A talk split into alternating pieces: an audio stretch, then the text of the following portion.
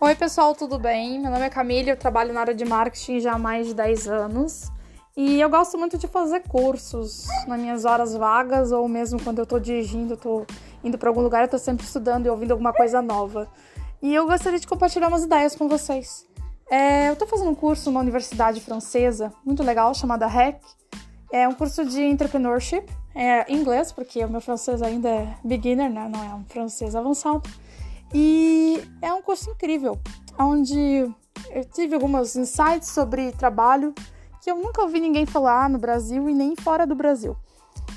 É, esse professor incrível, ele fala o seguinte, que o cargo que a gente tem numa empresa, muitas vezes é o que nos define, por exemplo, quando alguém me pergunta em inglês what do you do, ou em português o que você faz, ou quem você é, você se define como gerente de produtos da Amazon, ou diretor de marketing da L'Oréal, head de produto, head de marketing.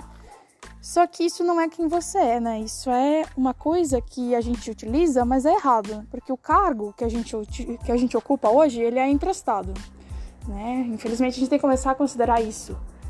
Então, há muito poucas pessoas com, pensam, né, que o, que o cargo ele é emprestado, ele não é uma coisa que, que é seu para sempre. Você está naquela posição hoje, mas daqui a um tempo você pode estar em recolocação de novo, né? Alguém pode substituir você. Então essa é a realidade de alguém que é funcionário de uma empresa. E existem várias possibilidades, né? A gente não precisa ser só funcionário de uma empresa, mas a gente também pode empreender, a gente pode ter uh, ser um slasher, que é aquela pessoa que tem o seu trabalho é, próprio e também tem um emprego, a gente pode ser um, um empreendedor, a gente pode ser um entrepreneur, que é um empresário puro, que é, seria a quinta categoria. A gente pode ser um investidor, que a gente põe o nosso dinheiro para trabalhar pela gente.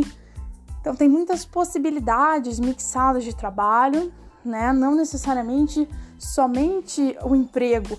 Então vejo muitas pessoas aqui no Brasil se autodescrevendo como desempregadas, sendo que com as habilidades que elas têm, elas poderiam muito bem estar trabalhando por elas mesmas, com tantas possibilidades que existem hoje, tantas plataformas mesmo de empregabilidade internacionais, como a Fiverr, como o Freelancer, tem tantas outras, né? Não só para freelance, mas uh, ou mesmo para ser consultor de empresas quando você tem uma formação legal e empreender um pouquinho, começar a abrir a sua mente para outras possibilidades muito além de você depender de um emprego formal que te defina, né? Porque eu vejo muitas pessoas ainda nessa expectativa de que elas vão ser.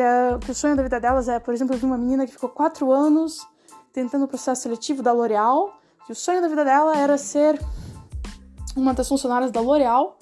Uh, e eu pensei, nossa, esse é o sonho dela, legal, bacana, valorizo, super valorizo isso, mas e se um dia esse emprego chegar ao fim, aí o sonho dela também vai chegar, entende? É isso que eu fico pensando porque o emprego não é algo que deveria nos definir, e sim algo que nos dá uma oportunidade de crescimento para uma próxima fase na carreira. Pelo menos é assim que eu vejo que muitas pessoas lá fora, fora do Brasil, pensam. Elas não se definem por um emprego, mas sim elas aprendem com aquela posição e a partir daquela posição elas, elas têm um next level, né? Elas não ficam naquela posição para sempre. Então é um crescimento contínuo e é isso que a gente deve buscar.